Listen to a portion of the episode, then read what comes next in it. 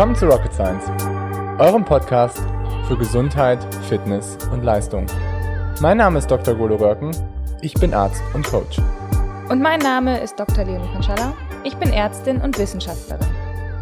In diesem Podcast wollen wir euch die neuesten wissenschaftlichen Erkenntnisse näherbringen und euch zeigen, dass die Verbesserung eurer Gesundheit und Leistung keine Raketenwissenschaft ist. Moin Leo. Moin Golo. Wir sprechen die nächsten Wochen so ein bisschen über Stoffwechsel. Dabei wollen wir so ein bisschen über individuelle Ernährungsformen sprechen, über Stoffwechseloptimierung. Was bedeutet überhaupt genau Stoffwechseloptimierung? Was bedeutet es vielleicht, seinen Stoffwechsel anzuregen? Was haben Mitochondrien damit zu tun? Was hat Training und bestimmte Ernährungsformen damit zu tun? Und heute fangen wir damit an. Ich freue mich. Ja, ich mich auch. Spannendes Thema und ich glaube äh, auch definitiv ein Thema, wo viele sich schon drüber Gedanken gemacht haben oder auch so über Ernährung insgesamt sich Gedanken gemacht haben, aber ganz viele, glaube ich, ähm, eigentlich so sich nicht so viel Gedanken über das Konzept dahinter gemacht haben. Also dass äh, ich sag mal bestimmte Ernährungsformen aufgegriffen werden, weil sie gerade hip sind, aber nicht ähm, äh, den, ja, ich sag mal, den Stoffwechselweg dahinter beleuchten, warum ähm, man eine bestimmte Ernährungsform ähm, ja, machen sollte oder nicht. Und genau das wollen wir heute genau. eigentlich ein bisschen erklären. Genau. Und vielleicht auch so ein bisschen, dass manche Ernährungsformen Sinn machen, vielleicht für den einen auch vielleicht, je nachdem, wie aktiv man ist, das sinnvoll sein kann und wie man halt auch aussieht, wie, wie sinnvoll das sein kann. Und für jemand anderen machen vielleicht andere Ernährungsformen mehr Sinn. Darüber, denke ich, sprechen wir vielleicht nicht heute in der Folge, aber in irgendwie einer der nächsten Folgen. Genau, letzte Woche war ja schon Matti dran mit seiner ketogenen Ernährung. Das war ja auch schon ein bisschen was Spezielles. Und heute sprechen wir eigentlich mehr nochmal so über die Grundkonzepte und dabei fangen wir so ein bisschen an, glaube ich, im Blutzucker, oder? Genau. Also was passiert eigentlich, ähm, nachdem wir was gegessen haben? Weil ich glaube, so Blutzucker ist ja, oder Glucose, sage ich mal, ist ja unser Energielieferant schlechthin ähm, für, den, für den Körper. Und was passiert jetzt eigentlich, dass wir auch aus unserer Nahrung diese, diese Energie ähm, ja, gewinnen können und was passiert dann, letztendlich, wenn wir zu viel Energie haben. Das ist, glaube ich, gerade heute ein besonderes Thema, worüber wir reden wollen. Genau.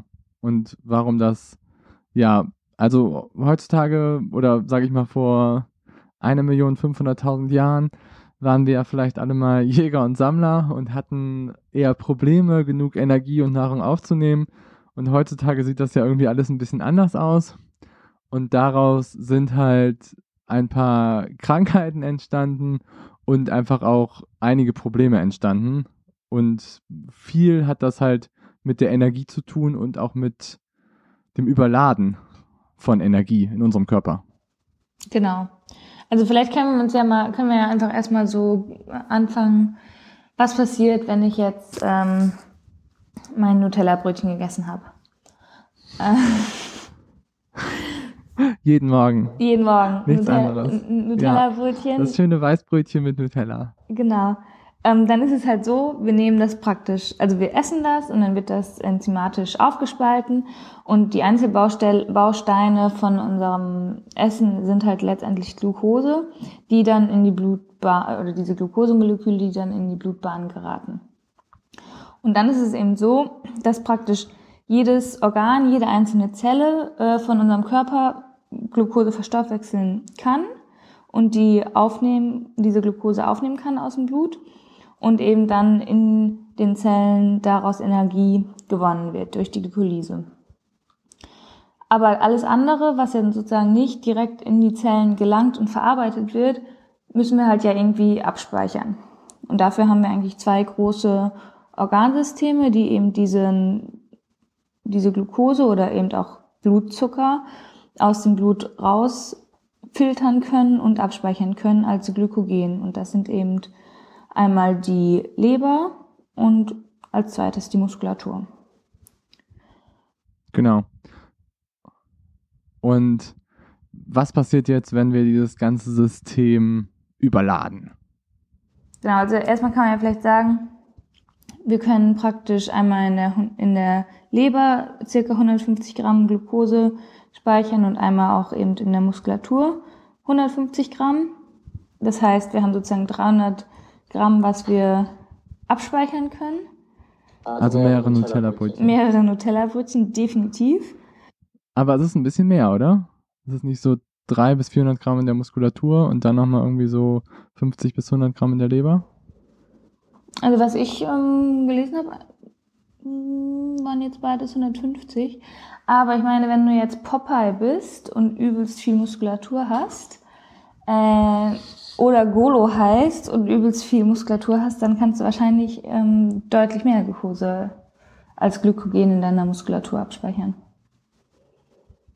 Ja, also ich meine, es sind immer so, also ich äh, überschätze eigentlich immer so 400 bis 500 Gramm bei einem 70 Kilogramm Mann. Dann hast du so 1500 bis 2000 Kilokalorien so aus Glucose, die du damit so schöpfen kannst. Aber gut, ist jetzt vielleicht auch akademisch, ist auch egal. Aber nichtsdestotrotz ähm, ist es ja so, also was du jetzt irgendwie sagst, was jetzt praktisch dabei wichtig eine Rolle spielt, ist, dass meistens, wenn man irgendwie untätig ist und seine 100 Nutella-Brötchen am Tag isst, dass das halt problematisch ist, wenn man dieses System total überlädt. Und letztendlich irgendwie, ich stelle mir das irgendwie immer so vor, wie so ein Zug, irgendwie die U-Bahn in, ähm, in Hamburg oder in New York, gleichwertige Städte ähm, wo irgendwie Leute probieren, in diese U-Bahn zu kommen und irgendwann, so um 16, 17 Uhr, ist diese U-Bahn halt so voll, dass halt nicht mehr alle Leute, also alle Glukosemoleküle irgendwie in diese U-Bahn reinkommen, was irgendwie unsere Muskulatur sind, und dann drängelt es sich halt irgendwie auf den Fahrsteig. Und irgendwie dieser Fahrsteig wird halt immer voller und immer voller und immer voller und die Züge können irgendwann nicht mehr rein, weil so viele Menschen da stehen. Und so stelle ich mir das halt immer vor, dass es auch so ist bei unserem Blutzuckerspiegel, wenn wir halt unser System dauerhaft irgendwie überladen mit exzessiven, ja, Zuckermolekülen. Ja, das ist ein gutes Bild, muss man sagen.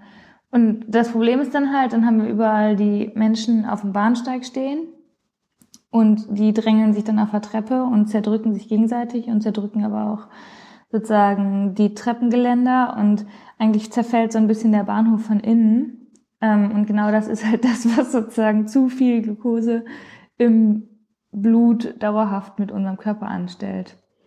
Also ich glaube, genau. jeder hat schon mal von Diabetes mellitus gehört oder auch der Zuckerkrankheit. Das ist halt so die typische ähm, Langzeit äh, oder die typische Folge von langzeitig erhöhtem Blutzucker. Und das ist halt wirklich eine Krankheit, die will man nicht haben, weil ähm, da letztendlich jedes einzelne Organsystem unseres Körpers in Mitleidenschaft gezogen wird. Genau. Und wenn irgendwie unsere Passanten den Bahnhof kaputt machen von innen, dann ähm, hat das halt Folgen für unsere Gefäße, also jetzt in dem Fall wieder für unseren Körper. Und das andere ist, es wird ja auch erstmal alles eingespeichert zu Fettmolekülen. Also das heißt, wenn irgendwie unsere Leber und unsere Muskulatur halt nicht mehr den Zucker aufnehmen können, dann haben wir halt noch so ein Rescue-System, was unsere Fettzellen sind, die halt irgendwie den Zucker relativ schnell einfach speichern und aufnehmen können. Und so entsteht halt irgendwie unser viszerales Fettgewebe. Und das sind dann sozusagen die Leute, die auf den Bus ausweichen und die Busse alle im Stau stehen bleiben. Genau, genau. Das ist nämlich dann die, der Sonderersatzverkehr. und der dauert ewig und der führt auch richtig doll zu Problemen. Ja, der, Schien, der Schienenersatzverkehr ist das, genau. Genau. Da kann Nille was zu sagen, glaube ich. ja, nee, das ist gut. Das ist der Schienenersatzverkehr und der verstopft dann nämlich die ganze City. Der macht dann alles richtig voll. Ja, und das ist halt einfach, dann, also Schienenersatzverkehr hat keiner Bock drauf, genauso wie äh, Fettgewebe im Bauchraum. Ähm, da, äh, das ist sozusagen dann die, die Wechselwirkung von ja, hohem Blutzucker.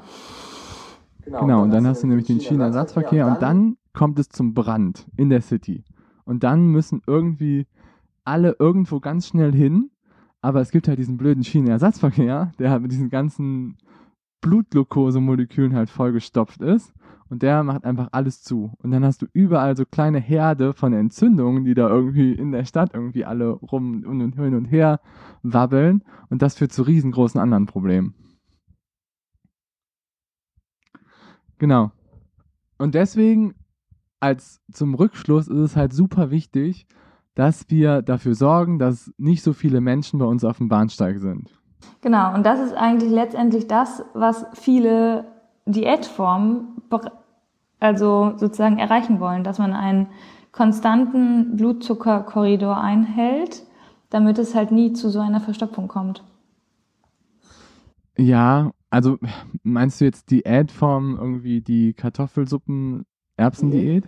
Nee, Diät ist ja einfach eine Ernährungsform. Ja. ja. Also da, den, den Begriff finde ich gut. Und aber den Begriff, glaube ich, mit dem, was viele als Diät vergesellschaften, finde ich irgendwie schlecht. Ah, ja, okay, gut. Also es ist, ja, okay, es, da hast du recht. Das ist natürlich im, im deutschen Sprachgebrauch etwas missverständlich. Also als Diät, finde ich, ist jetzt nicht äh, eine ähm, sieben Tage äh, Kohl. Ähm, Kurdiät gemeint, um die Sommer-Bikini-Figur zu erreichen, sondern einfach eine bestimmte Form der äh, Nahrungsauswahl und äh, Zufuhr. Also ich empfehle die sieben Tage Grünkohl-Kohl-Erbsen-Diät. Habe ich auch schon ganz oft gemacht. Bleibt man zwar immer alleine, aber funktioniert super. Nimmt man in zehn Tagen fünf Kilo ab ja, genau. Also ich sehe es halt auch so wie du, dass ähm, Diät, so wie das amerikanische Wort Diet, ist halt irgendwie die Ernährung, die wir haben. Und das ist auch letztendlich das, was uns irgendwie weiterbringt, dass man vielleicht auch mal irgendwie was ändern kann, so als Intervention in seiner Ernährung, aber grundsätzlich einfach probiert, dauerhaft was seinem Körper irgendwie wiederzugeben mit der Ernährung und das halt irgendwie dauerhaft seinen Körper dazu unterstützen.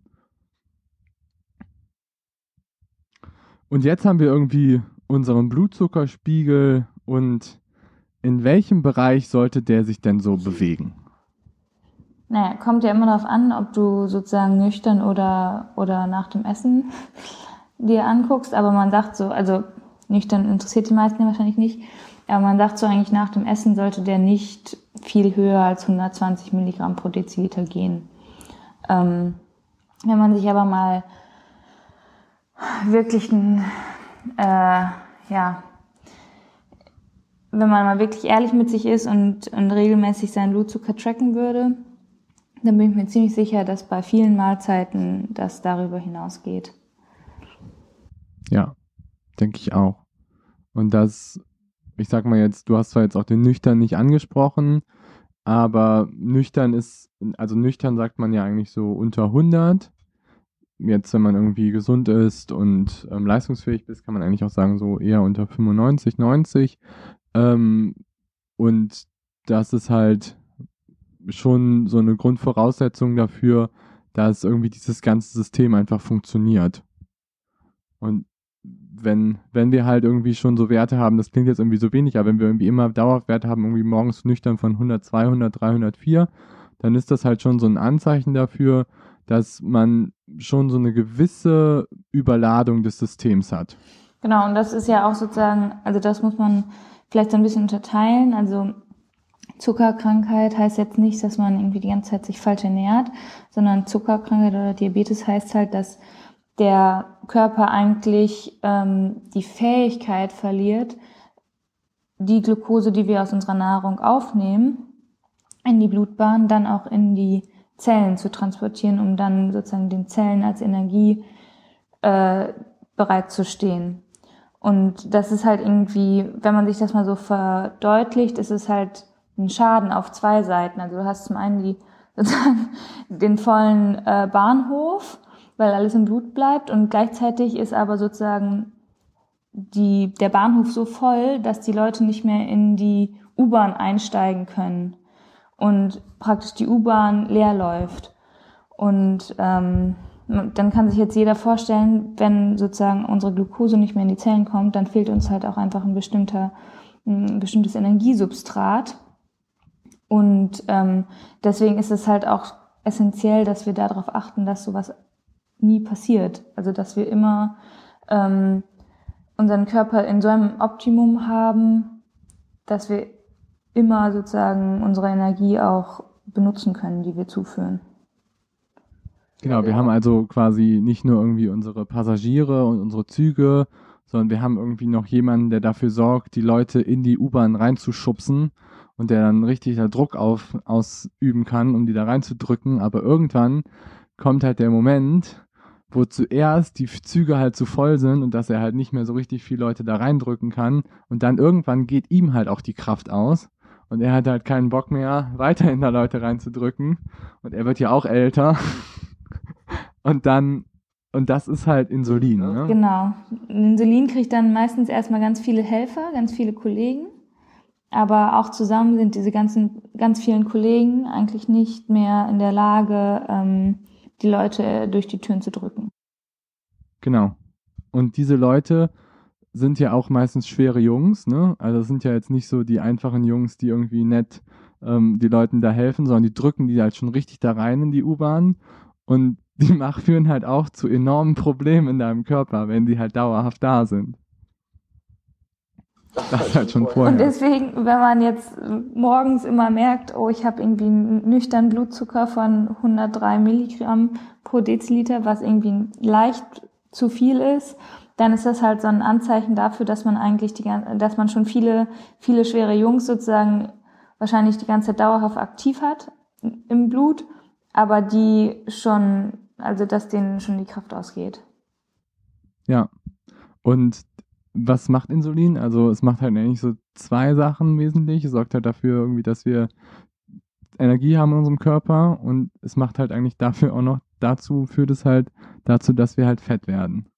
Aber jetzt muss man einmal das so ein bisschen differenzieren, finde ich, weil Fett, also Insulin macht ja nicht generell Fett, sondern man, also Insulin sorgt ja dafür, dass wenn wir jetzt unser Nutella-Brötchen gegessen haben, dass ähm, praktisch die ganzen Zuckermoleküle im Blut schnell aus dem Blut rausgehen in jede Zelle, vor allem aber halt Leber und Muskulatur. Also die sind mhm. wirklich, ähm, also besonders halt die, ähm, die äh, Muskelzellen und äh, sind halt insulinabhängig. Und das ist ja eigentlich gut, weil dann haben wir keine, keine Glucose im Blut. Und das macht ja nicht per se Fett. Was aber nur das Problem ist, wenn wir jetzt immer noch viel Glucose im Blut haben, dann gibt's halt eben auch an den Fettzellen sogenannte Glukosetransporter, die insulinabhängig sind. Und dann wird eben die Glucose auch in die Fettzellen eingeschleust und das, äh, die Blutzucker, das Blut, das Blutzucker, die Glucose wird in den Fettzellen gespeichert. Und dann macht Insulin sozusagen Fett. Genau, also wenn wir dauerhaft zu viel davon haben, dann macht es Fett. Dann führt es halt zu Problemen. Und Insulin hat ja auch, was irgendwie relativ interessant ist, ist, dass es auch meistens einhergeht mit, mit Stresslevel, also mit Cortisolausschüttung. Dass wenn wir halt irgendwie relativ viel Stress immer haben, haben wir halt auch erhöhte Werte von Katecholaminen und Insulin wird schneller und in höheren Dosen meistens ausgeschüttet, als wenn wir halt ähm, dauerhaft keinen Stress ausgesetzt sind. Das ist auch nochmal irgendwie so ein ganz interessanter Switch, finde ich dabei, dass unser Zuckerverhalten auch stark davon abhängig ist, wie wir ja irgendwie gerade so unseren Umwelt wahrnehmen. Mm, das stimmt, ja. Also das ist auch, das ist, muss man sagen, ist auch irgendwie ganz logisch, weil wenn man unter Stress steht, dann will man ja leistungsfähig sein, sag ich mal. Ähm, und dann ist sozusagen der Körper darauf angewiesen, dass er viel Energie hat. Und jetzt denkt man natürlich, okay, das ist doch super, dann bauen wir irgendwie mega viel sozusagen von unserem Speichern ab, damit wir daraus Energie gewinnen können. Aber letztendlich ist ja sozusagen der Grundgedanke, dass wir ganz viel aus unserem Blut aufnehmen, mit jeder einzelnen Zelle des Körpers, äh, um dann Energie in den Zellen zu machen. Und das Problem ist dann, dass sozusagen der Körper wahnsinnig viel Insulin ausschüttet, um praktisch theoretisch alle Zellen damit zu versorgen. Aber wenn die ja gerade, weil wir auf dem am Schreibtisch sitzen, gar nicht so viel Energie brauchen, dann ist es halt alles sozusagen, äh, wird es alles umgeleitet in die Fettzellen. Ja, und da ist auch ganz wichtig und interessant zu sagen, dass welcher ist denn der größte Energieverbraucher unseres Körpers in Ruhe? Das Gehirn, oder? Ja, genau. Und das Gehirn ist halt Gehirn. primär angewiesen auf Glucose. Das ist halt, also wenn man sich zum Beispiel irgendwie so ein, ähm, man kann ja irgendwie Glucose radioaktiv anreichern und kann sich dann irgendwie angucken, wo halt irgendwie am meisten Energie in unserem Körper gerade stattfindet. Und wenn wir jetzt keinen Krebs haben oder sowas, dann findet halt am meisten ähm, Glukoseumsatz statt, halt irgendwie in unserem Gehirn, unserem Kopf. Und das siehst du halt auch ganz dramatisch. Und ähm, wenn man halt Stress hat, das ist eigentlich so eine ganz schöne Theorie, dann sagt unser Körper halt irgendwie immer Brain First. Und wenn er halt merkt, dass irgendwie in unserem Gehirn irgendwie relativ viel stressige Prozesse stattfinden und der Umsatz im Gehirn halt auch relativ hoch ist durch diesen, ähm, durch diesen Stress, dann wird er immer probieren, mehr ähm, Glucose irgendwie bereitzustellen, als wenn das halt nicht der Fall ist. Das ist zumindest so eine Theorie von, von Achim Peters, der hat ein ganz cooles Buch darüber eigentlich geschrieben. Der halt irgendwie sagt, dass es halt schon gerade so Übergewicht und ähm, metabolische Syndrome auch viel damit zu tun haben, wie stressig der das Leben einfach so generell ist. Mhm. Spannend, ja, aber also macht definitiv ähm, Sinn für mich und ist auch, glaube ich, also man muss auch ehrlich sagen, er ist jetzt nicht der Einzige, der sowas postuliert. Ich kann jetzt keine Nee. Namen nennen, aber es ist ja eigentlich eine ähm, schon eine Hypothese oder eine These, die weit verbreitet ist. Ja, es ist auch interessant, dass zum Beispiel viele, viele neurologischen Erkrankungen auch häufig mit ähm, Diabetes und sonstigen Problemen einhergehen. Und das halt auch, man sagt, dass das halt auch zu so einem, ja, zu so einer Fatigue führt und zu so einem Stress einfach im Gehirn, dass das halt auch dann wiederum Begleitfaktoren triggert, die auch dann wieder Auswirkungen haben auf metabolische Probleme. Ja, aber da muss man ja natürlich auch gucken, was ist hin und was ist ei. Ne? Also viele neurologische Erkrankungen haben natürlich auch eine Entzündungskomponente und jetzt, wenn du ein, ein auch nur eine unterschwellige Diabeteserkrankung hast, dann triggert das natürlich auch Entzündungsfaktoren. So, das ist ja, also Genau, ja, total. Ja, ja, absolut. Gebe ich dir vollkommen recht. Aber das ist halt auch, darüber glaube ich, könnten wir auch nochmal sprechen, dass wenn man jetzt irgendwie sagt, okay, wir haben jetzt irgendwie immer so einen dauerhaften hohen Blutzuckerspiegel, das führt halt zu massiven Entzündungen in unserem Körper.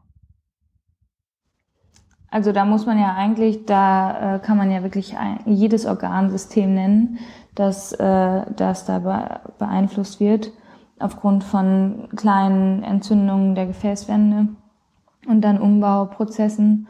Das betrifft letztendlich ähm, jedes, jedes Organ. Früher die, die stark durchblutet sind, später die, die nicht so stark durchblutet sind. Aber klar, das ist natürlich für, für den ganzen Körper ein Stress. Und das führt dann letztendlich zu einer, einem erhöhten Risiko für Herzinfarkt, für Schlaganfall, für Nierenerkrankungen und macht einfach, wenn unser Gefäßsystem eigentlich kaputt geht, was bei vielen Menschen der Fall ist, was typisch so eine, ja, ich sag mal, ähm, durch unseren Lebensstil, aber auch durch unserem, im Alter wird das halt nicht besser, sondern eher schlechter, diese Faktoren, dann hat man halt ein riesengroßes, ein sehr großes, erhöhtes Risiko, dass man halt früh an einer Gefäßerkrankung Stirbt. stirbt. Ja, das ist eigentlich ja genau das, was wir auch so im, ich sag mal, im demografischen Wandel sehen. ne? Wir werden immer älter und jetzt werden halt sozusagen die chronischen Erkrankungen viel, viel deutlicher und letztendlich, gut, 2020 vielleicht nicht, aber ähm, sonst ist sozusagen KHK und äh, Diabetes die Haupttodesursache in der, in der industriellen Welt. Ja, und die bedingen sich ja, also das bedingt sich ja gegenseitig. Dass wenn du halt irgendwie einen Diabetes hast, dann hast du irgendwie ein drei bis vier oder fünffach erhöhtes Risiko, eine koronare Herzerkrankung zu haben. Das gleiche erhöhte Risiko an Schlaganfall. Dann die ganzen Niereninsuffizienten. Ich meine, also wenn man mal in so ein Dialysezentrum geht, da ist sicherlich äh, mindestens die Hälfte der Patienten halt auch äh, aufgrund eines Diabetes dialysepflichtig geworden. Ja. Und sie haben alle weniger Füße. Ja, Ja. Ja, also Diabetes ist auf jeden Fall eine Erkrankung, die man nicht bekommen möchte. auf keinen Fall. Ja. Das ist echt so ein richtiges Schreckgespenst. Ja, und jetzt könnte man ja so sagen, ach, als Athlet, ich war mein ganzes Leben lang sportlich und ich habe mich, ich habe immer irgendwie viel Sport gemacht und sowas betrifft mich eh nicht und ich habe immer meine Gatorade getrunken und meine Gels konsumiert und habe immer meine Nudeln gegessen und warum ist das denn dann ein Problem? Ja, spannende Frage. Ähm, ich kann mal sozusagen paar, sozusagen den Gegen, die Gegenfacts sozusagen äh, in den Raum werfen. Es ist tatsächlich so, dass viele, gerade auch Leistungssportler aus dem Ausdauerbereich, nach ihrem Karriereende äh, Probleme mit einem Diabetes mellitus kriegen. Also dadurch, dass sie sozusagen während ihres Trainingsalltags oder Wettkampfsalltags einfach immer auf sehr hohe Mengen Kohlenhydrate als Energielieferant angewiesen waren, ähm, hat sich sozusagen schon im System oft, ich sag mal, die Schwelle für die Insulinresistenz und aber auch die Insulinausschüttung ähm, verändert. Und wenn die jetzt sozusagen zu einem, ähm, wie soll man sagen, einem weniger aktiven äh, Leben wechseln, bleibt diese Schwelle aber bestehen. Und ähm, die werden sozusagen unterschwellig insulinresistent, haben halt einen unterschwelligen Diabetes mellitus Typ 2 und dann diese ganzen Negativfolgen, die jemand auch hat, der vielleicht sein ganzes Leben lang ähm, inaktiv war und sich vielleicht sogar besser ernährt hat. Genau, also wir haben irgendwie in dem Podcast haben wir schon oft über, sage ich mal, Kohlenhydrate auch gesprochen, dass Kohlenhydrate eine super wichtige Energiequelle sind für uns als Ausdauerathleten.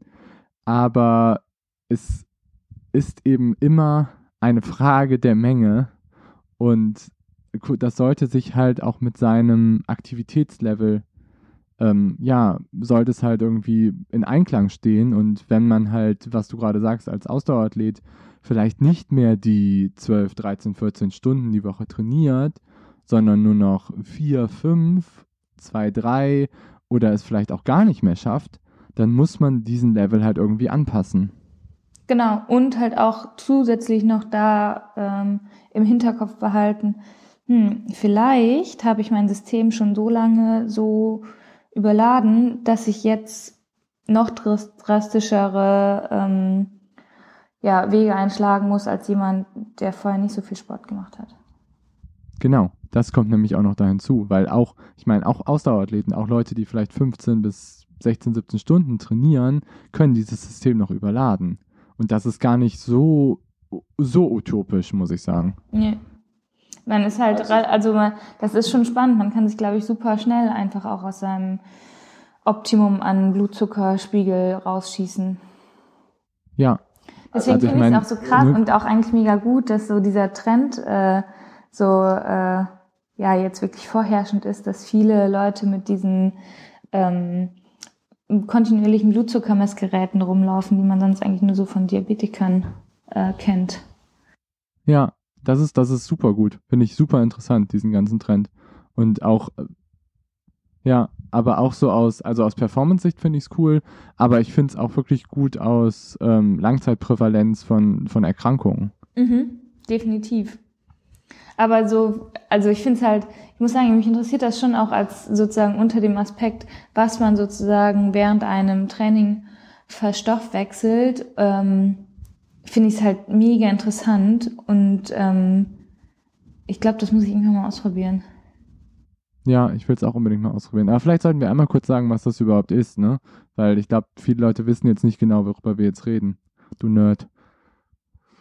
Ähm, ja, also vielleicht sind das, ist es wem schon mal aufgefallen. Es gibt halt so, das sind so wie so kleine ähm, weiße Pads, die haben so die, eigentlich so ein bisschen so die Größe von so einem, ähm, äh, von so einem, wie nennt man das immer, so ein Filzstopper, den man unter die Stühle klebt.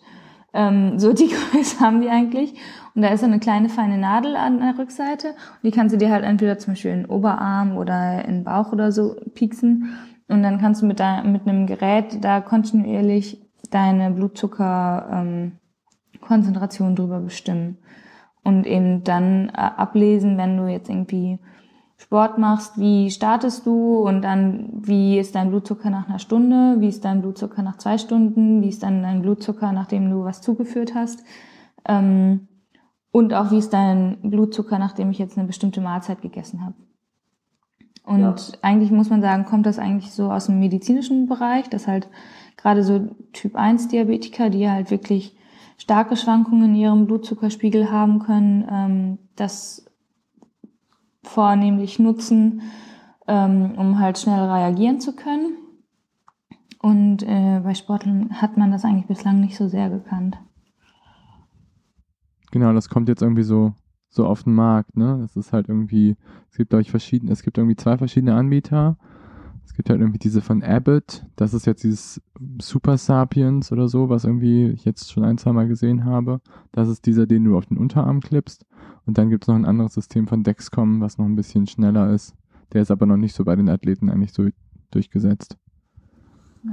Ich habe irgendwie äh, vor zwei, drei Jahren, ah, nee, war, nee, muss schon länger her sein, vor drei, vier Jahren oder so, habe ich einmal in einem Rennen äh, bei, bei der Bundesliga eine Athletin gesehen, die hatte halt so ein äh, Pad im Oberarm und dann äh, bin ich halt da vorbeigefahren und dachte, boah krass, die macht irgendwie auf so einem Level äh, Triathlon mit Diabetes 1, dachte ich halt. Und so, boah, das ist irgendwie, das ist schon krass, weil die haben halt, also da musst du halt wirklich mega dezidiert gucken, was du, was du wann isst und wie du dann mit Insulin ähm, gegenregulierst, weil die haben, also Diabetes 1 ähm, Patienten haben halt gar kein, also können eigentlich kein Insulin bilden. Das ist eine Autoimmunerkrankung letztendlich, die halt auch Kinder schon kriegen können, egal wie gut oder wie schlecht sie sich ernähren.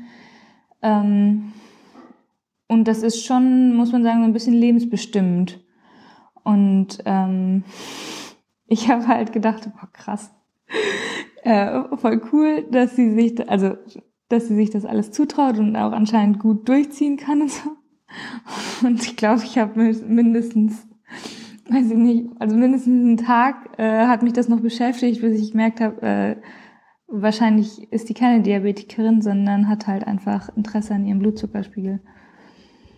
Ja, ich weiß es nicht, ehrlich gesagt. Ich habe da auch nochmal irgendwie, du hast mir das ja schon mal erzählt, ich habe da auch mal drüber nachgedacht. Und ich hatte auch jemanden, der, mit dem ich im Ironman zusammengestartet bin. Rob hieß der und der war auch Diabetiker Typ 1. Und der war kurz hinter mir. Also das, der war auch echt relativ zügig unterwegs und hat sich aber auch, der hat halt sich auch beim Rennen Insulin gespritzt. Ja? War schon relativ krass, ja. Und es gibt von ähm, Novo Nordisk, das ist eine Pharmafirma, die haben ein Cycling-Team. Die machen Insulin. Ja, das ist ja das, ähm, das einzige ähm, in Typ 1 Diabetiker Cycling-Team, ne? Und die sind richtig gut, die Jungs. Aber ähm, nee, ich glaube das eigentlich nicht, dass sie Diabetikerin war, weil man muss ja auch ehrlicherweise sagen, dass gerade wenn du das schon so als Kind kriegst, dann hast du ja eigentlich eher eine Insulinpumpe auch. Gerade auch wenn du Sport machst. Mhm. Und dann mhm. brauchst du das Pad ja gar nicht. Ja, okay, das stimmt. Da hast du recht. Ja. Ja? Ja? Ja, stimmt. Also eigentlich ist dann diese, diese Pads sind also dann primär eigentlich so für Diabetiker Typ 2, die halt entweder schon richtig spät dabei sind, das heißt, wo sie sich selber Insulin halt spritzen, was so die Endform ist vom Diabetes Typ 2 und wo du niemals hinkommen möchtest. Mhm. Oder für Athleten. Ist doch ganz gut, ist doch ein ganz guter Mix, muss man sagen. Ja. Aber ich finde halt, also das finde ich ja auch so faszinierend einfach nur an Stoffwechsel, dass eigentlich, wenn du halt Diabetes richtig verstehst, dann verstehst du halt auch ganz viel, was so im Leistungssport passiert. Du meinst, ähm, was den, also was sozusagen die Stoffwechselwege während, also eines Athleten angeht, wenn er Sport macht? Ja, ja auf jeden Fall. Fall. Weil jetzt kommen wir ja auch wieder so auf diesen Switch, weil wenn wir jetzt irgendwie so über Insulin sprechen und über Blutzucker, dann muss man halt auch sagen, dass Insulin ist der stärkste Hämmer unseres Fettstoffwechsels. Das heißt, wenn wir irgendwie relativ hohe Insulinwerte haben, dann können wir kein, keine Energie aus ähm, Fett gewinnen. Das sieht man ja auch irgendwie bei Diabetikern oder bei Menschen mit halt einem ähm, metabolischen Syndrom oder mit so einem Prädiabetes. Die haben, was ihre Fettoxidationwerte angeht, viel schlechtere Werte als jemand, der metabolisch effizient ist. Und das ist auch was, was dich halt irgendwie, wenn du so in diese Richtung gehst, in deiner Leistung halt enorm beeinträchtigen kann. Und gerade wenn man halt irgendwie auf so längere Distanzen oder Ausdauer generell machen möchte, kann das halt schon sehr limitierend sein. Ja, es ist ja auch so, dass du praktisch deine Gluconeogenese äh, durch Insulin hemmst. Ne? Wenn du sozusagen die ganze Zeit viel Insulin an Bord hast, dann kannst du keine Gluconeogenese machen. Also das heißt sozusagen, du kannst weder aus Fett noch aus Glykogen Glucose herstellen, was ja sozusagen die Energiewährung ist. Und du bremst dich damit einfach selber aus. Genau, also das ist ja noch das andere. Das, als wir, als ich letzte Woche mit Matti zum Beispiel gesprochen habe, da haben wir ja auch so ein bisschen darüber gesprochen, dass, hä, ähm, das ist ja total komisch, weil ähm, du musst ja irgendwoher Kohlenhydrate haben. Und ja, die hat er, weil er die halt aus seiner Glykoneogenese quasi bildet. Das heißt irgendwie, er macht aus gespeicherten Triglyceriden, macht er halt irgendwie Glucose. Und das, wenn du halt hohe Insulinspiegel hast, dann hast du das halt auch nicht dann kannst du halt das nicht benutzen. Und dann bist du da halt auch wiederum limitiert. Und das ist nicht so, also das klingt jetzt irgendwie alles so, als hätte man sowas nur irgendwie, ja, wenn man irgendwie, weiß ich nicht, jahrelang dieses System überladen hat über sonst was. Aber das stimmt nicht, weil das sehe ich bei Athleten, die ich betreue, jetzt schon mit irgendwie Mitte 30, Anfang 40. Was siehst du? Ja, erhöhte Blutglukosewerte, ähm, nüchtern, und halt schon so, ja, einfach Symptome von so einem Prädiabetes. Wer deiner Athleten tra trackt bitte seinen Blutzucker? Ich empfehle allen meinen Athleten, dass sie ein bis zweimal pro Jahr zu ihrem Hausarzt gehen und da bitte ihren Blutzuckerspiegel tracken lassen. Und manchmal haben die halt Werte von 103, 104. Dann sagt der Hausarzt so, ach, das ist vollkommen in Ordnung ähm, ist ja irgendwie unter 120, also haben sie keinen Diabetes. Aber nüchtern und dann lässt du dir das halt nochmal tracken. Bitte? Nüchtern Blutzucker 103, 104 oder? Ja. Okay. Ja gut, aber da muss man, also da muss ich ehrlich sagen, auf eine einzelne Wertung, äh, eine einzelne, einen einzelnen Wert ähm, würde ich da gar nicht ähm, zu viel geben. Weil ganz ehrlich, wenn ich mir jetzt vorstelle, ich will zu meinem Hausarzt habe da irgendwie morgens äh, einen Termin um 8 Uhr zur nüchternen Blutentnahme, dann kenne ich mich, radel ich, radel ich halt irgendwie 10 vor 8 los, was einfach fünf Minuten zu spät ist, muss mich dann auf dem Fahrrad ein bisschen sputen. Und dann passiert ja genau das, was du sozusagen eigentlich willst, dann kann ja dein Körper aus seinen Speichern wie Leber und Muskulatur Glucose herstellen. Und das muss ja sozusagen auch erstmal in die Blutbahn abgegeben werden, damit du es dann in die Zellen, die arbeiten, transportieren kannst. Und das ist ja schon auch ein System, was davon lebt, dass, dass du auch sozusagen einen hohen Blutzucker generieren kannst. Und wenn du jetzt ein einziges Mal beim Arzt, wo du hinfahren musstest, einen nüchternen Blutzucker von 103 hast, da würde ich noch nicht sagen, dass der irgendwie at risk ist. Nein. würde ich auch nicht sagen, würde ich auch nicht sagen. Aber ich will es dann halt nochmal tracken. Weil alles, was du halt irgendwie nicht monitorst oder misst und es halt irgendwie vergisst, äh, ist halt irgendwie nicht so cool. Also dann würde ich es halt schon nochmal sagen, dass man es das vielleicht nochmal nach drei, vier Monaten nochmal trackt. Ja, das stimmt. Aber ich finde halt, wenn du, wenn du wirklich sagst, ich gucke jetzt meine nüchternen Blutzuckerwerte an, dann finde ich, dann musst du das echt irgendwie mindestens eine Woche bis drei machen und dann halt am besten einfach mit dem, mit dem Stix-Gerät zu Hause, nicht nach, nach einer Fahrradtour zum Arzt. Genau. Was man da halt machen kann, was ein mega geiler Test ist, ist ein, Orola, ein oraler Glukosetoleranztest. Das ist halt echt ein mega guter Wert eigentlich. Ein guter Test. Ja, hast du das schon mal gemacht? Äh, ja. Also widerlich. Also im Medizinstudium. Ja, genau. Was war das Biochemie-Praktikum, ne? Ja. Ja. Erklär mal. Ja, also es also heißt eigentlich, äh, also es heißt halt Toleranztest, weil sozusagen ge, getestet wird, ob dein Körper hohe Mengen an Glucose tolerieren kann, indem er das halt schnell abbauen kann. Und das heißt, du musst halt irgendwie, ich glaube, zwei Stunden nüchtern sein und dann kriegst du eine richtig widerliche Lösung ähm, mit 200 Milligramm Glucose, die du trinken 75 musst. Gramm. Wie viel? 75 Gramm. 75? Ich dachte 200. Ah, okay, Ja. ja, gut. Aber auf jeden Fall ähm, ziemlich, also sozusagen reine Zuckerlösung. Und dann ähm, wird halt danach ähm, über einen bestimmten Zeitraum deine, dein Blutzucker getrackt. Kannst halt, also es kennt ja auch jeder, es gibt so ganz einfache Geräte, da muss man sich äh, so, so ein, in die Fingerbeere äh, pieksen und dann kann man halt über so einen Tropfen Blut seinen, seinen Blutzucker bestimmen. Und es ist halt Genau. so, dass der darf dann auch, nachdem du das getrunken hast, darf der dann auch ansteigen.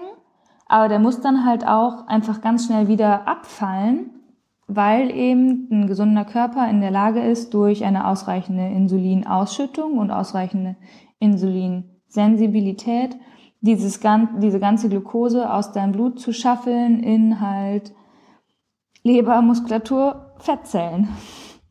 Und ähm, Ja, Genau, und wenn du das sozusagen, wenn dein Körper das kann, dann kriegst du einen grünen Smiley und wenn dein Körper halt zu langsam ist, dann kriegst du halt einen gelben Smiley und wenn du das gar nicht schaffst, dann kriegst du halt einen roten Smiley, dann hast du halt Diabetes 2. ja. Genau, aber das ist halt, das ist halt schon auch ein super Test, um dieses ganze Glukoseverhalten festzustellen und zu schauen, ob es da irgendwelche Auffälligkeiten gibt. Und man misst ja irgendwie zuerst, glaube ich, erstmal nach einer halben Stunde, nach einer Stunde, dann nach zwei Stunden, nach drei Stunden, vier Stunden oder so. Und ähm, man kann halt durch diesen Anstieg, Abfall, kann man halt schon eine Menge rausfinden.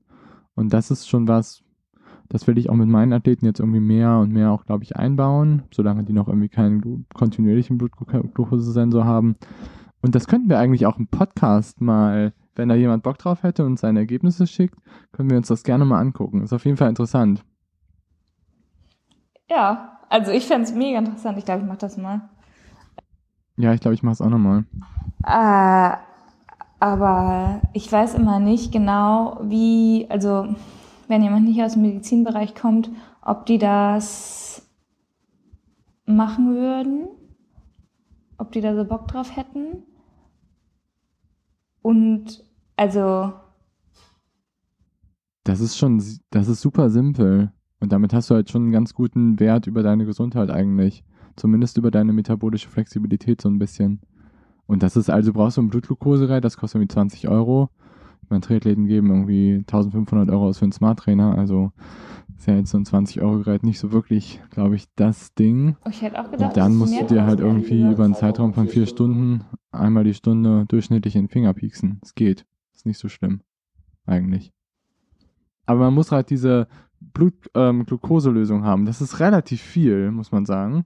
Also 75 Gramm irgendwie auf 200 Milliliter, da gibt es fast gar nichts, was so viel hat. Also Cola hat zum Beispiel 11 Gramm pro 100 Milliliter. Dann dich ist ja man schon schon krass belesen. 750, ja. Ja, aber wieso? Du kannst Das einfach so, ähm, also so Glukosepulver kriegst du doch eigentlich in jedem Reformhaus, oder? Ja, stimmt. Oder du nimmst einfach Haushaltszucker. Ja, es muss vielleicht nicht dieses eklige mit dem Erdbeergeschmack sein, was das da im Praktikum war.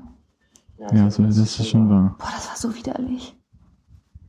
Man nimmt einfach 75 Gramm Blutgluk, man nimmt aber 75 Gramm Haushaltszucker, Saccharose. Ist halt ein Zweifachzucker, aber es geht auch. Und dann löst man den in Wasser auf. Ja, müsste gehen. Klar, why not? Aber nee, das geht glaube ich nicht, weil dann hast du ja so, also Saccharose ist ja Glucose und Fructose. Ja.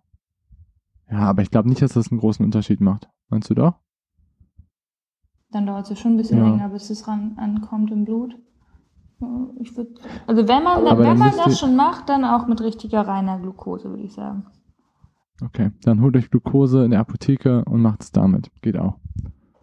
Kann ja so ein, ein Kilo Sack Glucose mal kaufen und dann jeden, der Bock hat, äh, die Menge verschicken. Kommen so kleine, kommen so kleine äh, Bälle mit weißem Pulver an. Das ist super. Gute Idee. Fällt nicht auf. Das ist jetzt Glukose, Leute. Das ist Glukose. Ja. Oder man kann sich einfach Dextro Energy kaufen. Oh, jetzt habe ich hier eine Marke gesagt. Ähm, irgendwie bei Lidl oder sonst was. Und holt sich einfach, bis man 75 Gramm davon hat. Ich weiß nicht, wie viel das ist. Das ist schon eine Menge. Ich weiß gar nicht, ist Dextro Energy, ist das reine Glucose? Ja, eigentlich schon. Dextrose ist auch Glucose, reine. Aber ist da nichts anderes mehr drin? Ich glaube nicht. Also Trauben, ist eigentlich nicht. Traubenzucker müsste es sein. Also Traubenzucker ist gleich Dextrose, Dextrose ist gleich Glucose, ist alles das gleiche.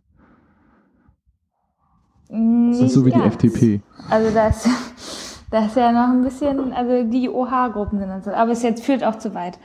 Naja, auf jeden Fall, ähm, äh, wenn man auf jeden Fall ähm, ein bisschen, also wenn man sich da so ein bisschen mit beschäftigt hat, sind wahrscheinlich viele auch so auf Intermittent Fasting gekommen. Und ich glaube, das ist eigentlich was, was wir heute dann auch vielleicht nochmal kurz ansprechen können.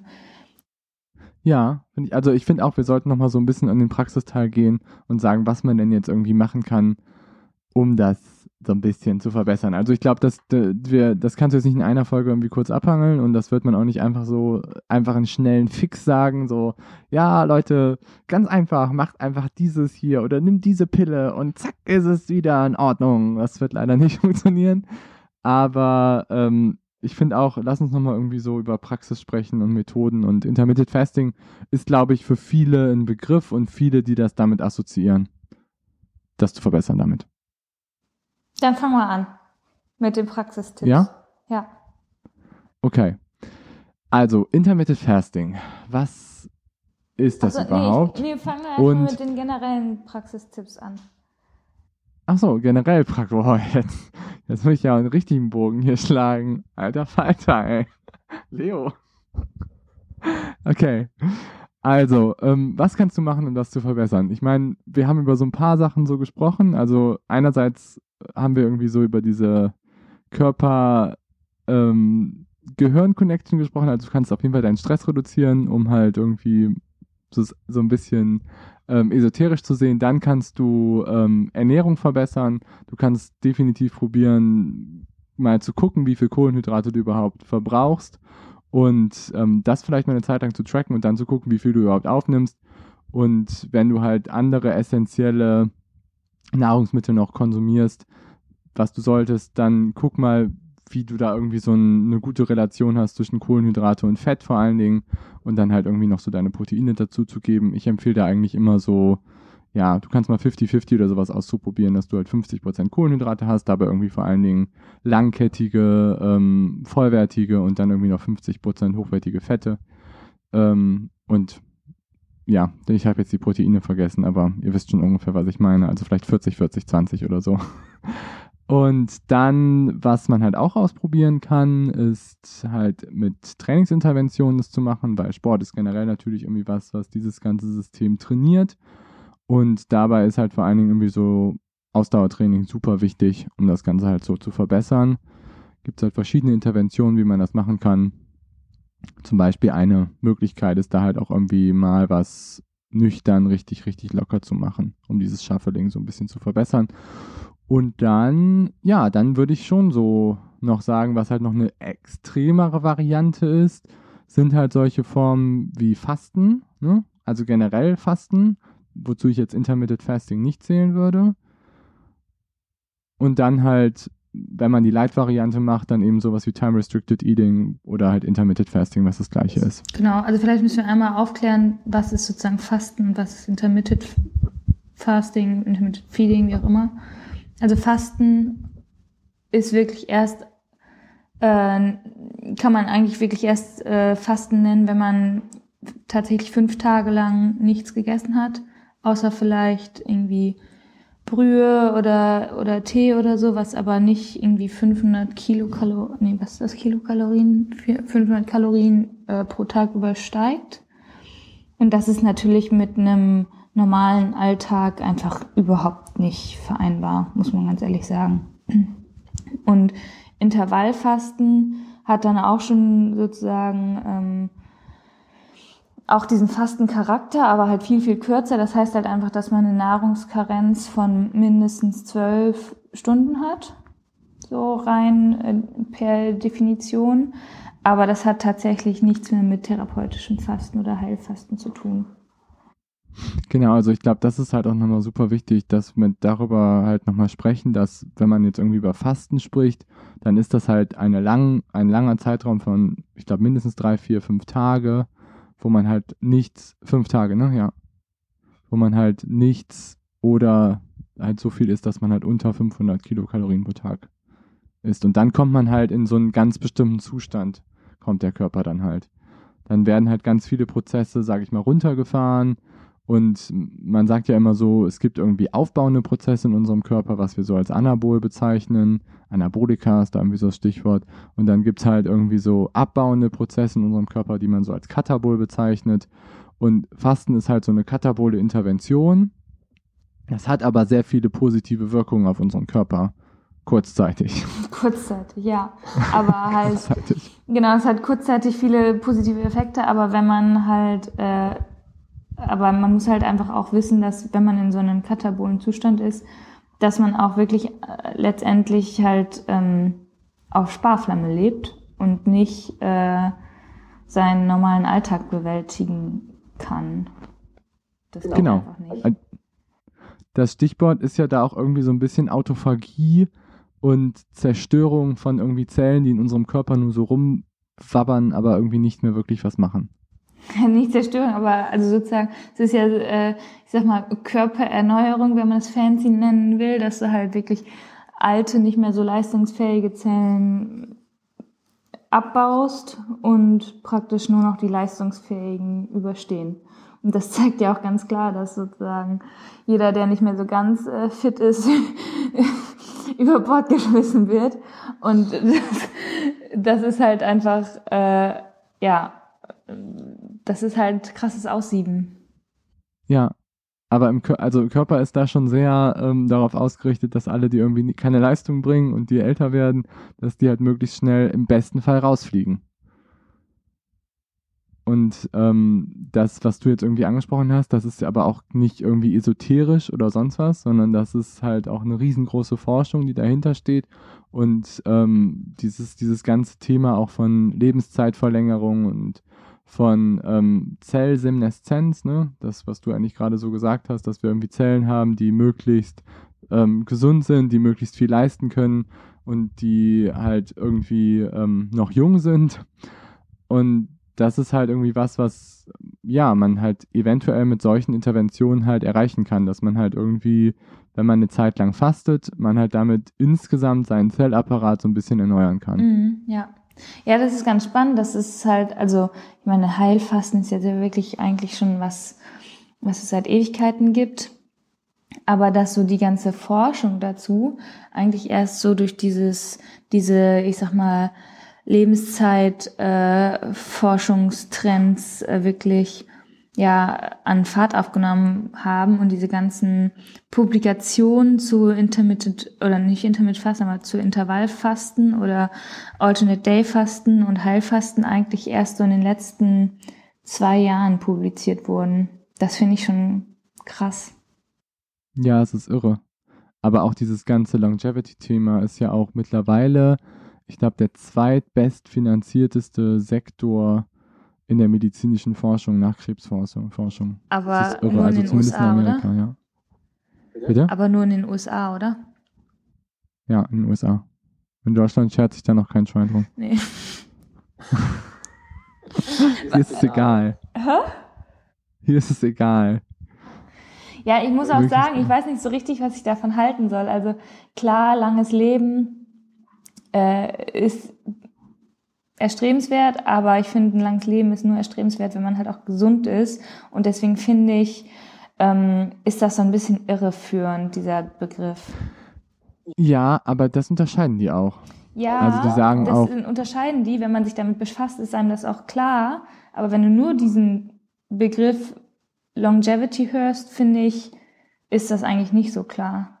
Weil lang ja, leben kannst du auch mit einer Demenz im Rollstuhl. Ja, stimmt, aber die sagen ja auch irgendwie, es gibt so diese Lifespan, also es ist das, wie lange du einfach lebst, und das andere ist halt so die Health Span, also wie lange du einfach gesund bist, ja, ja. lange zu leben. Ja. Und aber diese Prozesse gehen ja auch so ein bisschen da rein, dass man halt auch so diese Health Span verlängern möchte. Ja, ja, und das halt äh, möglichst lange, ja. Ja, ja klar. Aber nichtsdestotrotz, nur weil man jetzt fastet, wird man nicht unbedingt direkt 100. Nur ähm, es kann halt einfach eventuell eine Intervention sein für jemanden, der auch schon an einem Punkt ist, wo vieles einfach auch nicht mehr funktioniert und wo man halt auch in so einen, vielleicht auch schon in Prädiabetes oder eben auch schon in den Anfang von einem Diabetes reingerutscht ist. Und für so jemanden kann es wirklich sinnvoll sein, auch mal eine Zeit lang dauerhaft zu fasten. Definitiv, ja. Definitiv. Aber da muss man auch sagen, das muss man dann wirklich ähm, so planen, dass man an diesen Tagen, wo man fastet, halt nicht äh, irgendwie funktionieren muss. Das heißt, nicht irgendwie arbeiten muss, nicht äh, Kinder und Haushalt versorgen muss oder was auch immer, sondern dass man sich da halt wirklich auch dann ja Ruhe gönnt. Also ich habe Ja. ich habe nur so ein Horrorbeispiel von einer Kollegin von mir, die hat halt ähm, so Möchtest du einen Namen nennen? genau.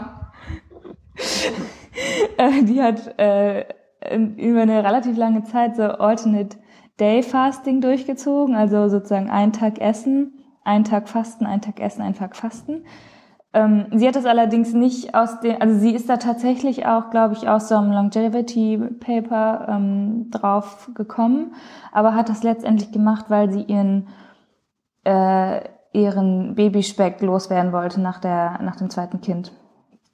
Und die hat aber halt, also das war, da war sie schon wieder aus der Elternzeit zurück, hat das während der Arbeitszeit auch durchgezogen und das war eine, also es war echt eine Katastrophe. Die saß halt immer im Büro und wollte halt arbeiten, musste ja auch irgendwie produktiv sein oder wollte auch produktiv sein, aber hat dann halt irgendwie jeden zweiten Tag da auf ihrer Heizdecke gesessen ähm, hat halt einfach den, egal wie warm es eigentlich war, hat halt gefroren, hat halt natürlich auch irgendwie nicht so wirklich produktiv arbeiten können, ähm, hat dann die ganze Zeit äh, Coke Zero getrunken äh, und hat gesagt, heute fastet sie. Also es war irgendwie so, äh, ja, also es war, war sehr anstrengend für sie und auch für alle anderen im Büro.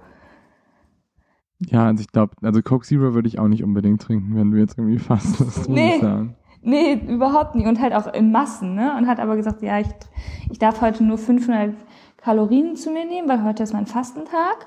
Hat halt natürlich irgendwie aus dieser Cook Zero, äh, ja, weiß ich auch nicht was gezogen, aber auf jeden Fall keine Energie, um zu arbeiten und irgendwie Wärme zu generieren, sondern saß halt immer mit ihrer Heizdecke und war halt ultra unzufrieden. Und so bringt einem Fasten sicherlich nichts. Da kannst du dann dir noch so viel einreden, dass du irgendwelche Zellen erneuerst und vielleicht irgendwie Babyspeck los wirst, aber es war einfach nur eine Katastrophe. Und das zeigt halt einfach ganz Ja. deutlich, dass Fasten halt auch anstrengend ist für den Körper und dass du dann nicht sagen kannst, ich mache jetzt weiter wie, wie immer an so einem Tag. Ja, da- auf jeden Fall. Ich glaube vor allen Dingen, dass das zutrifft für Leute, die, sage ich mal, relativ gesund sind und die das halt mal ausprobieren wollen, um kleine Sachen zu verändern. Ich glaube, für die fällt auch Fasten noch schwerer als für jemanden, der vielleicht 30, 40 Kilo im Übergewicht ist und der Ja. halt sehr gut seinen Körper essen kann. Ja, ja, genau, ja. Und vielleicht Also da gibt es auch Geschichten, dass die halt auch davon sehr, sehr profitieren und sich halt in so einem Hoch in der Zeit befinden, weil irgendwie so ein einfach alles wieder ein bisschen mehr funktioniert. Ja, und du schüttest ja auch über also eine, über eine gewisse Zeit vom Fasten dann auch irgendwann Serotonine aus, also Glückshormone. Ähm, das kann ich mir schon auch vorstellen. Ja, generell ja auch, wenn unsere Zellen irgendwie wenig Energie zur Verfügung hat, dann wird ja erstmal so ein ganzer Apparat angeschmissen von Hormonen, die uns erstmal auch gut fühlen lassen und in so einen euphorischen Zustand auch kommen. Das kann man auch erlegen, wenn man mal morgens drei Stunden nüchtern läuft. Ich glaube, da hätte ich keinen hoch.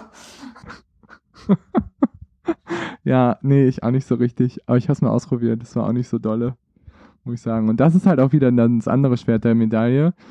Ähm, ich weiß nicht, ob wir da, doch kommen wir da jetzt drauf kurz zu sprechen, dass man damit halt sehr schnell auch seinen Körper in so einen generellen katabolen Zustand bringen kann. Und das ist gerade für uns Athleten richtig, richtig scheiße.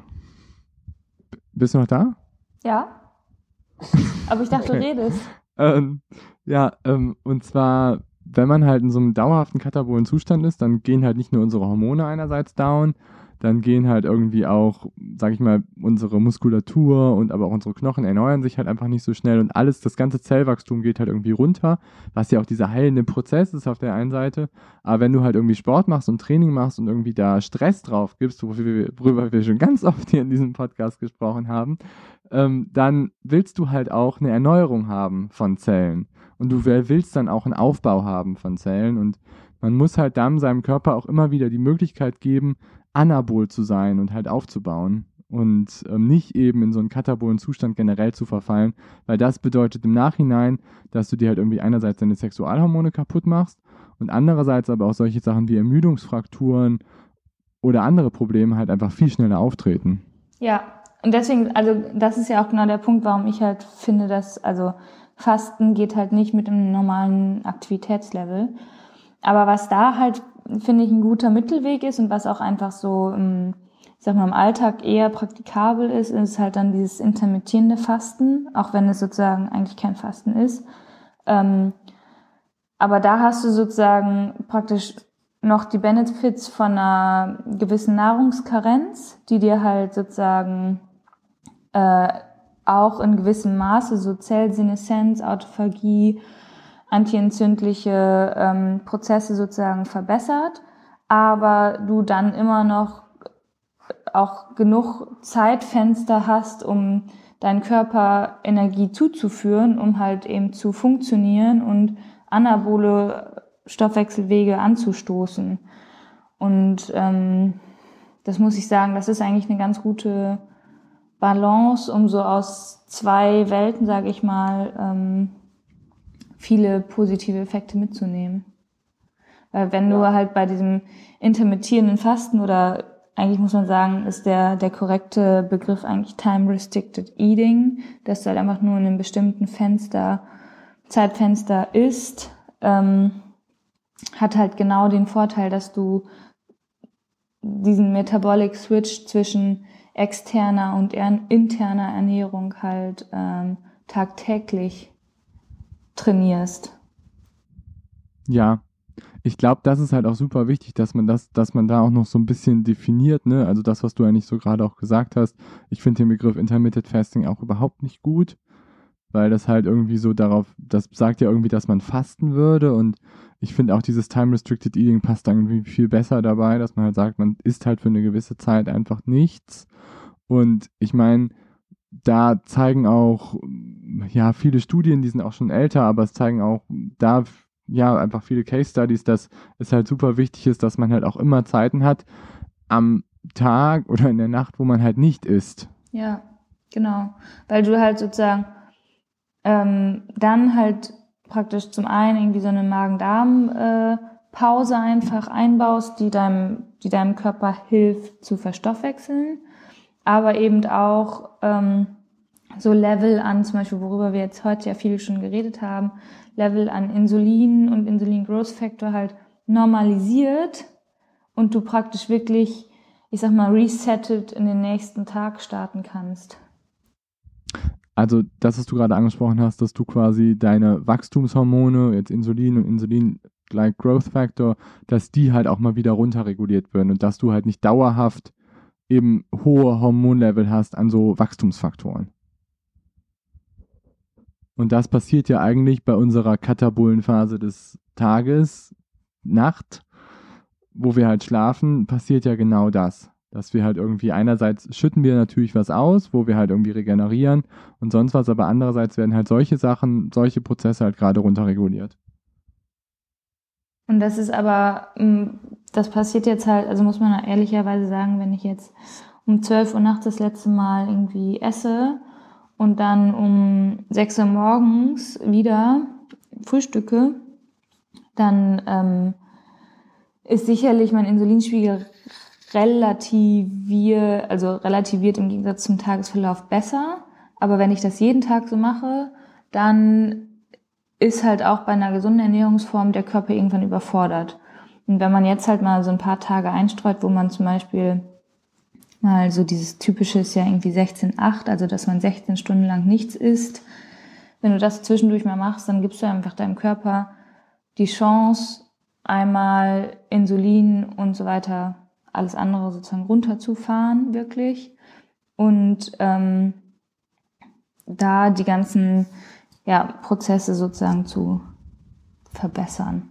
Dass dein Körper halt mhm. halt einfach sich wieder an normalere Insulinspiegel gewöhnt ähm, und eben eher auf Glykogenspeicher zurückgreift wie Leber und Muskulatur, anstatt ähm, dann immer auf Nahrung zu warten. Und ich glaube schon, dass das, wenn man das, ich glaube nicht, dass man das jetzt so sein Leben lang durchziehen muss, aber wenn du das einfach mal ein paar Tage zwischendurch machst, ich glaube, da kann man schon sehr von, also sehr von äh, profitieren. Man kann ja auch erstmal, sag ich mal, anfangen irgendwie mit so 12, 12, ne? Dass man halt auf jeden Fall darauf achtet, dass man halt irgendwie um 8 Uhr das letzte Mal irgendwie was eingenommen hat und dann am nächsten Tag halt irgendwie erst um 8 Uhr oder sag ich mal 7, 7 oder 6, 6, je nachdem, wie es halt irgendwie für einen passt.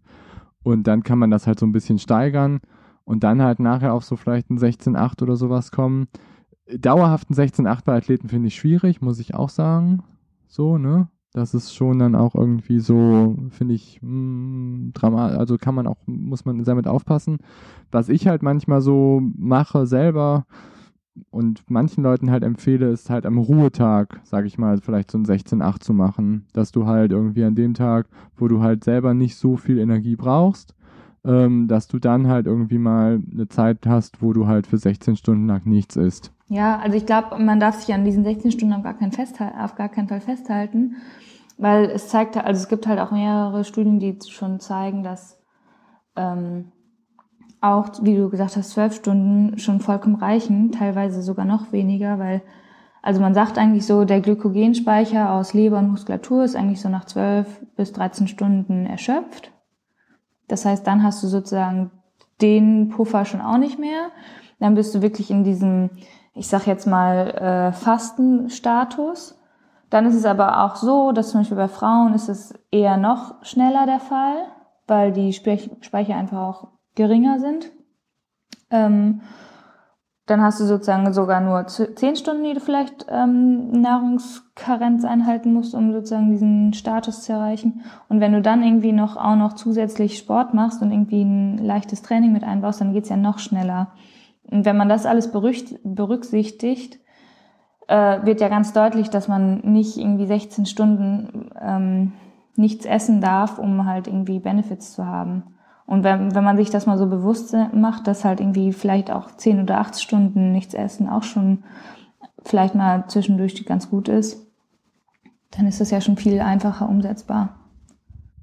Ja, ich finde dabei auch super wichtig, dass man das halt nicht dogmatisch betreibt, dass man halt irgendwie probiert, das mit der Brechstange zu erreichen. Und das andere ist, je fitter und je besser du metabolisch halt drauf bist, desto weniger brauchst du davon und desto weniger musst du da irgendwie intervenieren, dass wenn du irgendwie einen relativ guten Stoffwechsel hast und du metabolisch relativ effizient bist, dann brauchst du davon halt auch nur ganz wenig, dass das halt irgendwie wieder gut funktioniert und dann brauchst du nicht so drastische Schritte. Mhm. Ja, aber genau, also das wollte ich eigentlich auch sagen, dass wenn du, also du, ich finde, man darf auf keinen Fall dogmatisch in diesen 18, äh, 16 Stunden festhalten, weil wenn man sich jetzt überlegt, was man irgendwie was man sonst noch am Tag gemacht hat, ähm, dann ist das halt einfach vielleicht für manche auch viel, viel zu lang. Ja, weil es dann halt auch diese Gefahr birgt, dass man dann halt auch schon in so einen katabolen Zustand dauerhaft, sage ich mal, kommt und meistens tendieren ja Athleten dazu, eher Sachen zu extrem zu sehen, als zu locker zu sehen. Ja. Ja, auf jeden Fall ein sehr interessantes Thema. Ja ich finde halt, also äh, definitiv interessantes Thema, aber ich finde auch, wenn man sowas ausprobiert, dann sollte man halt so den, äh, sozusagen die Idee dahinter so ein bisschen verstehen, warum man vielleicht zum Beispiel auf seine Ernährung achten sollte, wann man was isst. Und äh, bevor man solche Ernährungsformen ausprobiert oder Diätformen ausprobiert, ähm, sollte man sich das einmal klar machen und dann vielleicht auch sozusagen erkennen, wann man vielleicht von solchen dogmatischen Regeln abweichen kann und sollte. Aber ich glaube, ja. ähm, genau das haben wir also ich finde auch, jetzt klar gemacht. Ja, ich finde, man sollte auch ähm, teilweise überlegen, ob man nicht auch da in ein Programm geht. Also wenn man zum Beispiel richtig fasten möchte, würde ich auch eher überlegen, halt irgendwie was Medizinisches zu machen oder so, weil das man da halt auch eine Menge bei verkehrt machen kann. Und auch bei so Intermittent Fasting oder so muss man sich damit schon ganz gut auseinandersetzen oder halt irgendwie ein paar Guidelines, sage ich mal so, irgendwie beachten, dass man da halt nicht irgendwie, ja, was falsch macht und dann halt in Zustände kommt, die halt nicht mehr so geil sind. Mhm. Ja, also äh, beim Heilfasten, also wenn du jetzt wirklich fünf Tage nichts essen willst, würde ich auf jeden Fall unterschreiben, dass man das äh, nur mit Anleitung machen sollte. Das wird, also ich würde das nicht so ausprobieren, muss ich ganz ehrlich sagen. Das finde ich, ähm, ich glaube, das kann man echt einfach viel auch mit falsch machen. Ähm, und so zu intermittierenden Fasten oder Time Eating. Also ich habe das auch mal ausprobiert und ich muss sagen, ich habe das halt für mich so ähm, halt hingeschoben, wie meine Tage waren. Also ich habe halt irgendwie geguckt, wenn ich irgendwie ähm, abends laufen wollte, dann habe ich dann gesagt, irgendwie danach muss ich aber dann irgendwie noch einmal meine Speicher wieder auffüllen und kann jetzt nicht äh, ohne Essen ins Bett gehen, weil das bringt einem einfach nichts, wenn man noch zusätzlich Sport macht und da darf man einfach an solche Dogmen nicht ähm, sich nicht klammern. Und ich glaube, da gibt es ja, halt zum Beispiel, da, das ist voll gut, dass du das sagst, ehrlich gesagt, weil da kommen wir nämlich jetzt auch wieder zu diesem Switch zu ähm, zu Leistungssport, weil es gibt ja diese, diese Sleep-Low-Studie, ne? wo man halt irgendwie sagt, dass man nachts halt seine Speicher möglichst entleeren sollte und am nächsten Tag dann so eine lockere Grundlageneinheit macht. Und das, das ist halt, kennst du diese Studie, oder? Dass man halt damit irgendwie seine Performance, sag ich mal, so verbessern kann, dass wenn man irgendwie nachts probiert, irgendwie seine Kohlenhydratspeicher irgendwie möglichst zu entleeren, um dann halt am nächsten Tag ähm, irgendwie das zu machen. Und erstens, die Studie war mega klein und der Benefit nachher war mega, mega gering. Er war ganz gerade signifikant, so genau an diesem ähm, Switch halt nur. Zweitens, die hat überhaupt nicht die Fettoxidation verbessert, sondern die hat generell die Leistung verbessert von den Probanden. Und was jetzt halt irgendwie teilweise passiert, ist, dass halt Athleten eine Hit-Session machen, danach fast nichts essen, ins Bett gehen, dann nachts sich quälen, aufwachen, Hunger kriegen, sonst was und am nächsten Tag dann diese nüchterne Session noch durchziehen irgendwie, dann eigentlich schon mittags irgendwie, dann essen sie was, aber dann haben sie ihren Körper schon in so einen fucking katabolen Zustand irgendwie befördert und dann sich halt wundern, dass sie sich halt nicht verbessern oder dass halt sie dann nach drei, vier Wochen einen Ermüdungsbruch haben. Also das ist wirklich nicht so selten im Moment, dass halt alle probieren, ähm, gegen ihren Körper dazu arbeiten. Und wenn du eine Hit-Session gemacht hast und du danach nicht fühlst, das ist für mich echt ein totales No-Go. Ja, dann, also schießt du dir halt selbst ins Bein, ne? Total. Also auch wenn man sich jetzt so Sachen anguckt, irgendwie wie für Hormone oder sonst was. Ich meine, wir haben darüber echt viel gesprochen und ähm, das war irgendwie in der Studie, das waren drei, vier Prozent Leistungsbesserung minimal signifikant. Also I don't know. Ja, da darf man halt echt nicht, also das finde ich halt so pro problematisch, ne? Wenn man jetzt sagt, so, oh ja, Time Restricted Eating ist total toll, ähm, das finde ich, kannst du halt nicht jeden Tag sozusagen so übernehmen. Das ist ja genauso wie die Sleep Low. Das kannst du vielleicht mal machen, wenn du irgendwie einen Ruhetag hattest und am nächsten Tag in ein lockeres Training startest oder ein lockeres Training hattest und am nächsten Tag auch ein lockeres Training startest. Aber das kannst du halt nicht nach einem Hit machen, das kannst du nicht nach einem stressigen Tag bei der Arbeit machen. Das ähm, das sind halt einfach so viele Faktoren, die immer bei solchen Sachen irgendwie außer Acht gelassen werden. Und ich finde halt, dass man da einfach aufpassen muss, dass man, dass das für einen selber passt und ähm, dass man sich halt einfach klar macht, warum man, warum man das macht und wann man das nicht machen sollte. Und ähm, das ist, glaube ich, einfach, das ist, kannst du auch nicht sagen, das ziehe ich jetzt sieben Tage durch und dann mache ich es nicht mehr, sondern da musst du halt einfach, glaube ich, von Tag zu Tag gucken. Ähm. Absolut, absolut. Und auch erstmal, meistens wollen ja solche Sachen dann Leute machen, die halt schon die Basics überhaupt nicht auf die Kette kriegen, die halt irgendwie überhaupt nicht konsistent trainieren und ähm, noch nicht mal eine Session alle zwei Tage so ungefähr hinkriegen die wollen dann irgendwie noch probieren, mit solchen Sachen dann sich halt noch zu optimieren. Und das ist halt, wie es immer ist, das ist total die Spitze des Eisbergs. Das ist so die letzte Kirsche auf dem Kuchen, ähm, wo man vielleicht nochmal Sachen verbessern kann, wenn man nicht irgendwie metabolisch krank ist. Das ist was anderes. Das ist was Ja. ganz anderes. Ja, da muss man sicherlich Ne? auch ganz doll unterscheiden. Ist man jetzt in einem Status, wo man letztendlich gesund ist und leistungsfähig, oder ist man in einem Status, wo man wirklich agieren muss, weil man irgendwie eine, eine metabolische Erkrankung hat? Das Genau. Und was, dann, ja. also ich glaube, wenn man halt metabolisch nicht optimiert ist oder halt, wenn man da echt Probleme mit hat und schon in so eine Richtung Prädiabetes reinrutscht, dann muss man ganz andere Sachen machen, als wenn man eigentlich ein richtig guter, sage ich mal, Athlet ist und sich mit solchen Sachen halt eher ins Ausschießen kann. Spannend. Ja, jetzt haben wir äh, schon wieder ähm, eine kleine Vorlesung gehalten, glaube ich. Ja, war schon wieder eine Stunde 15. Ja, aber es ist halt einfach, ich finde, das ist so ein, also so ein vielschichtiges Thema. Da gibt es einfach so viel zu beachten und auch heute, wir haben garantiert längst nicht alles be beleuchtet. Ähm, aber ich hoffe, es war ein ganz guter Einstieg. Ja, ich glaube, also ich glaube auch. Und wir haben ja, wir haben ja noch ein paar Folgen, ne? Das ist halt auch, glaube ich, das Ding an der ganzen Sache. Das Thema ist super komplex, ist super vielschichtig. Ähm, wir haben selber damit enorme Probleme, manche Sachen da so genau zu verstehen. Und deswegen ist es auch so wichtig, aber glaube ich, darüber zu sprechen. Weil es gibt da halt irgendwie nicht so diesen, ähm, ja, eine Sache passt für alle, sondern man muss da seinen individuellen Weg finden. Definitiv, da bin ich ganz deiner Meinung. Und ähm, ja, ich bin gespannt, was wir sonst noch hier so für Wege und Möglichkeiten aufzeigen können. Definitiv. Ich auch. Ich freue mich auch auf unsere Gäste. Ja, ich mich auch. Ich bin schon ganz gespannt. Ja, ich auch. Sehr. Alright. Dann Goodie. Ich würde sagen, bis zum nächsten Mal. macht's gut.